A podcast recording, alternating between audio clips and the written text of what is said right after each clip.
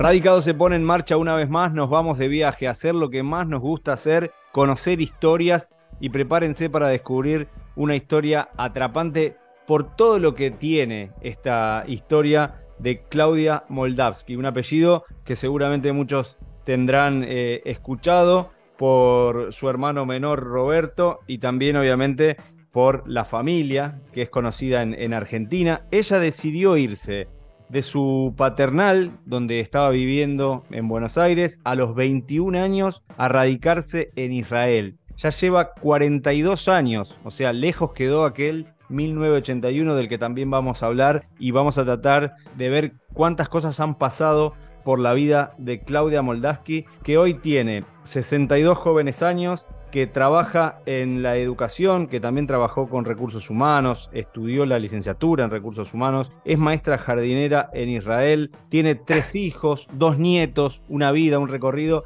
y para nosotros es un placer recibirla. Claudia, muy pero muy bienvenida a Radicados. Muchas gracias. Queremos arrancar por aquel 1981, hace tanto tiempo, donde decidiste una aventura. ¿Cómo fue y qué era lo que, lo que ocurría en aquel entonces que te motivó a irte a un kibutz. Te vamos a preguntar también qué es y cómo fue que surgió esa posibilidad. Bueno, nosotros em, éramos una familia de clase media más o menos y se acostumbraba a que vayamos a un grupo, a un movimiento, se llamaba, un, un movimiento de gente de la comunidad. Y ahí nos encontrábamos y teníamos, la verdad que teníamos bastantes contactos con Israel. Eh, venía gente de acá a hablar, a darnos charlas y específicamente con el kibbutz. Eh, a los 16 años más o menos estuve de visita en un kibutz, vine por dos meses y a los 21 años junto con un grupo de amigos decidimos venir a, radicarnos acá en un kibutz. Lo que nos interesaba en el kibutz es eh, específicamente el socialismo, o sea, es como una comunidad que vive en conjunto, que hoy en día ya es muy, muy diferente, pero lo que era en esa época era como una eh, comunidad agrícola donde todos formaban parte de todo.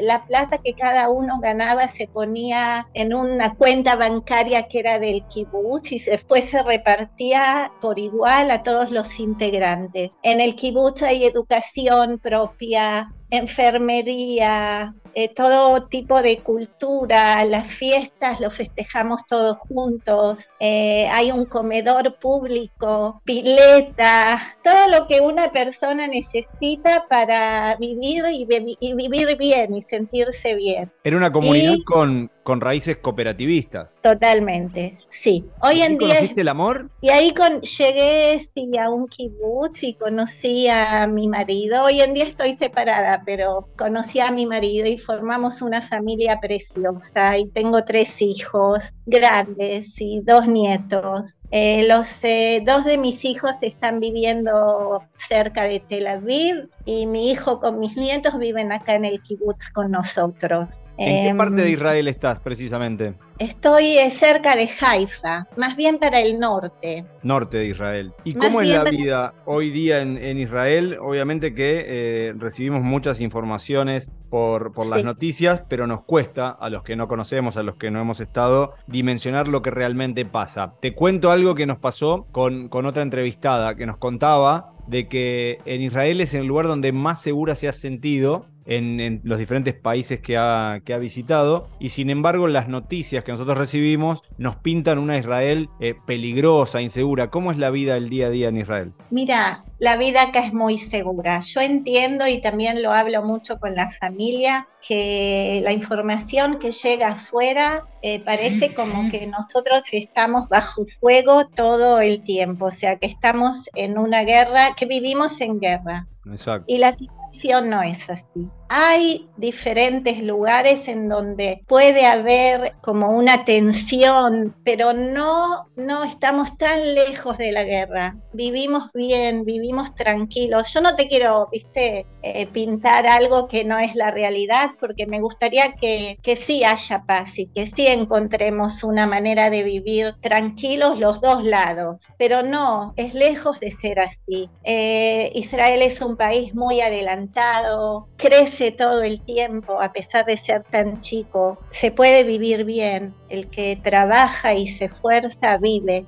y puede vivir bien. Hay de todo, hay de todo. O sea, hay una cultura muy avanzada. La gente sabe recibir gente de afuera, a pesar de que los israelíes son un poco bruscos mm. y gritan, pero saben recibir a gente de afuera. En realidad, Israel está llena de gente de afuera, porque como yo vine para acá, vinieron muchísimos países. Y en realidad se formó de gente que vino de otros países. Así que estamos muy acostumbrados a recibir gente. Eh, a nivel turístico, bueno, no les tengo que decir, porque eso supongo que todos lo saben. Eh, podés encontrar acá a todas las religiones y lugares para visitar increíbles que están relacionados con la religión. ¿Te hiciste más amigos eh, locales o también en esto que decíamos de, un país tan cosmopolita, con diferentes nacionalidades que conviven, fuiste haciéndote amiga de gente de diferentes nacionalidades y, por qué no, también algún otro argentino que andaba por ahí? Sí, argentinos seguro. Es más, acá en el kibutz somos unos cuantos argentinos que siempre nos cuidamos uno al otro, hablamos, estamos juntos. Pero hoy en día te puedo decir que tengo dos muy buenas amigas, que una es inglesa y otra es brasilera. Así que sí, estás acostumbrado a, acá a, encontrarte que sí, con gente de, todo el mundo, en realidad.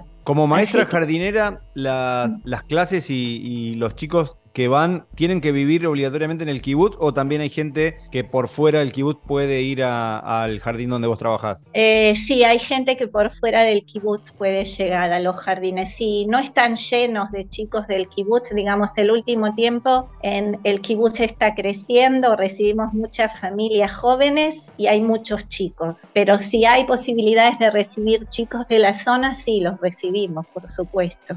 Más o menos para, para hacernos una idea, pintanos un poquito cómo es eh, la, zona, si tiene espacios verdes, si es más ciudad que pueblo, cantidad de habitantes. Mira, es una zona, es como vivir en un country. Está lleno de verde, de árboles, de pasto, de pájaros. Sí, es un lugar pastoral totalmente, mucha tranquilidad. Mi mamá cuando nos venía a visitar siempre me decía, a mí déjame con el mate y mirar lo verde y estoy tranquila y feliz. Así que sí, es una zona tranquila, es más pueblo, sí, es más pueblo. Si quiero, o sea, tenemos acá un supermercado chiquitito y tenemos las cosas básicas, pero si quiero ir de compras tengo que viajar a la ciudad cercana. Hablamos y, sabemos que hace poco estuviste por la Argentina y siempre pienso que las personas que viven en el exterior tienen como la opción de vacacionar en Argentina casi como en algún punto una obligación. ¿Vos lo sentís como una obligación o realmente es un disfrute y son vacaciones cuando venís a la Argentina a visitar a tu familia? Cuando voy a la Argentina son mucho más que vacaciones, porque, bueno, la familia. Y la verdad es que me fui muy lejos y, me puedo dar el lujo de venir como mucho, de llegar a visitar como mucho una vez por año. Así que la emoción es muy grande. Se extraña mucho a pesar de los años. Y como te dije antes, los olores, las calles, no sé, las confiterías, todo, disfruto de todo, de cada cosa que hago, hasta del supermercado, te diría. Voy a Coto y soy feliz, de los alfajores, viste, todas las cosas que, toda la melancolía esa, todas las cosas que, estabas acostumbrada. No sé, es, la verdad que para mí es un placer, es un placer llegar a Argentina y cuando sabía que vos me ibas a entrevistar, en un momento me pregunté, ¿qué soy yo? ¿Soy israelí o soy argentina? ¿Y, la verdad es que soy israelí, pero sigo siendo argentina. Sí, no cabe duda. Si vos hubieras escuchado los gritos de mi casa cuando Argentina ahora ganaron el mundial, no te puedo explicar. Los vecinos vinieron a ver si pasó algo, porque estábamos tan felices. Y mis hijos nacieron acá, pero son argentinos, ¿eh? O sea, tienen, eh, le tienen mucho cariño a Argentina. Cuando hablas de tu país y, le contás a otros amigos, decíamos, una amiga inglesa, una amiga brasileña, ¿recomendás Argentina, la, experiencia argentina, de vivir en Argentina, por más de que tu, de tu experiencia haya tenido tantos años? Es decir, ya pasaron 40 años de, de lo que vos recordás, pero ¿lo recomendás? Decís, mi país es hermoso, vayan a visitarlo, experimenten. Eh, sí, lo recomiendo totalmente. No, sé si lo, lo recomendaría para ir a vivir allá, porque a mí específicamente me da miedo. Miedo más por, por la situación económica y también por otras cosas que, son, eh, que están relacionadas con la situación económica, por la seguridad, por un montón de cosas más pero por supuesto ir a pasear allá y disfrutar y recorrer y sí, de todo corazón. Lo... Es más, mis hijos estuvieron allá hace una época larga, los tres. Cuando terminaron acá el ejército, viste que acá, no sé si sabes que los soldados generalmente terminan, se liberan del ejército y se van a pasear por el mundo. y ellos fueron a Argentina, sí, el premio merecido totalmente. Y ellos estuvieron bastantes meses en Argentina, sí. Y la verdad que Argentina nos tiene tantas cosas para dar y tantas cosas para conocer que mm, para vivir yo me fui en una época mala y yo viví toda mi adolescencia, o sea, bastante jodida, digamos, porque los militares estaban en el gobierno y porque la vida era dura. Y mira, y acá tengo un ejemplo al revés, porque cuando me vine para acá me preguntaron cómo podían vivir allá en esa época, no tenía miedo. Y yo no tenía miedo allá, yo no me acuerdo que tenía miedo. Hoy en día cuando pienso en esa época sí me da miedo, pero en esa época no me parecía que era peligroso vivir en Argentina. ¿Tus hijos te han planteado eh, la posibilidad de, de, radicarse en Argentina ellos o no lo ven posible? Yo, yo creo que en algún momento se les habrá pasado por la cabeza, calculo pero, pero no, no, no se convencieron hasta el final. No, no, como todos los lugares, viste, hay cosas buenas y hay cosas malas. O sea, no existe un país perfecto. Sin dudas.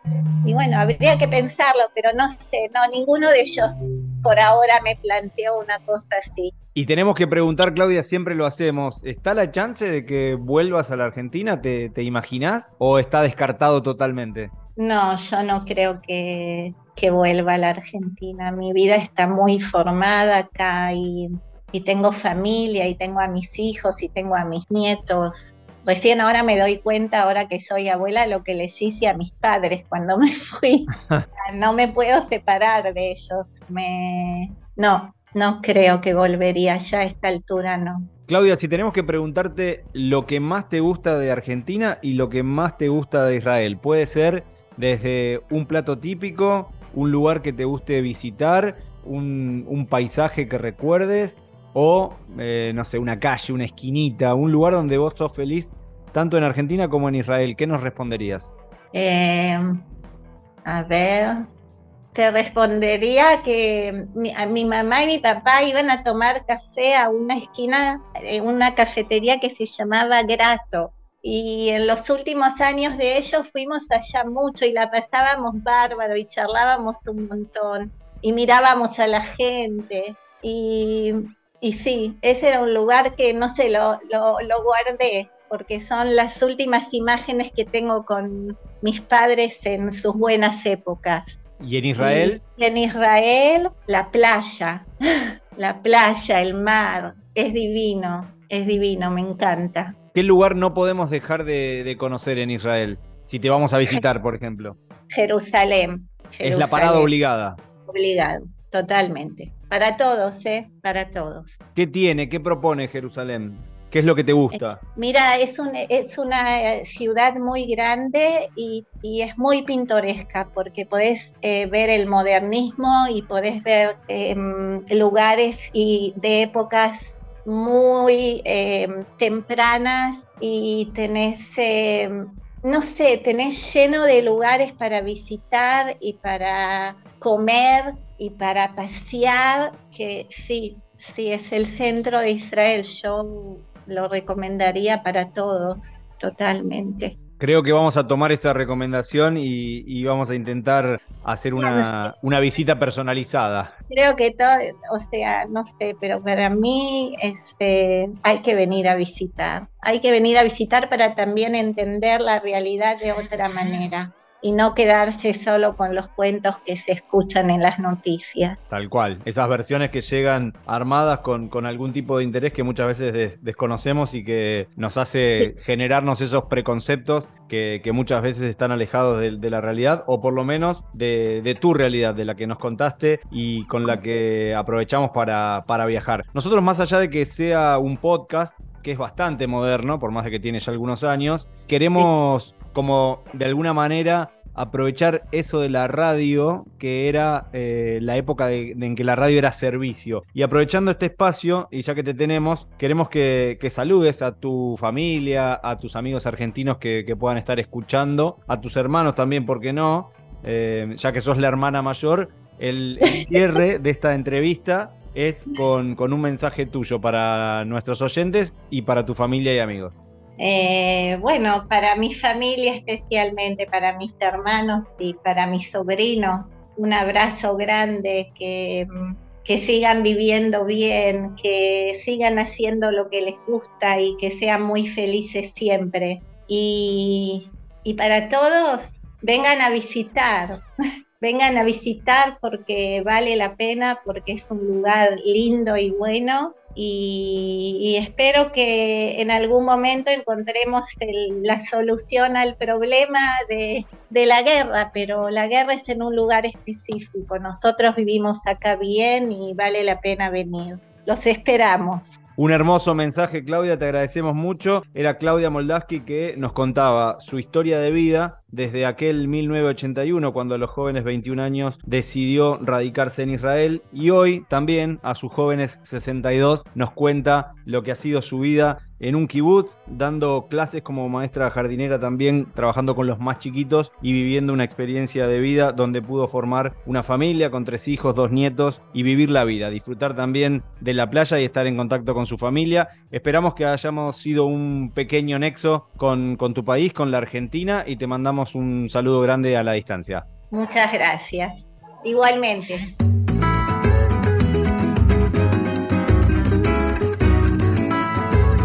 Si disfrutaste del viaje, muy pronto nos volvemos a encontrar con un nuevo destino para seguir conociendo el mundo y saber cómo viven los argentinos más allá de las fronteras. Quiero viajar mucho para entender cómo habla la gente del mundo entero. Quiero saber inglés, francés, japonés, alemán e italiano qué hora se levantan los ingleses. Y si los rusos miran la novela de las nueve, contemplar los paisajes australianos, descubrir cuánto oro hay en el Vaticano. Quiero que el sol me queme al despertar, y con la luna soñar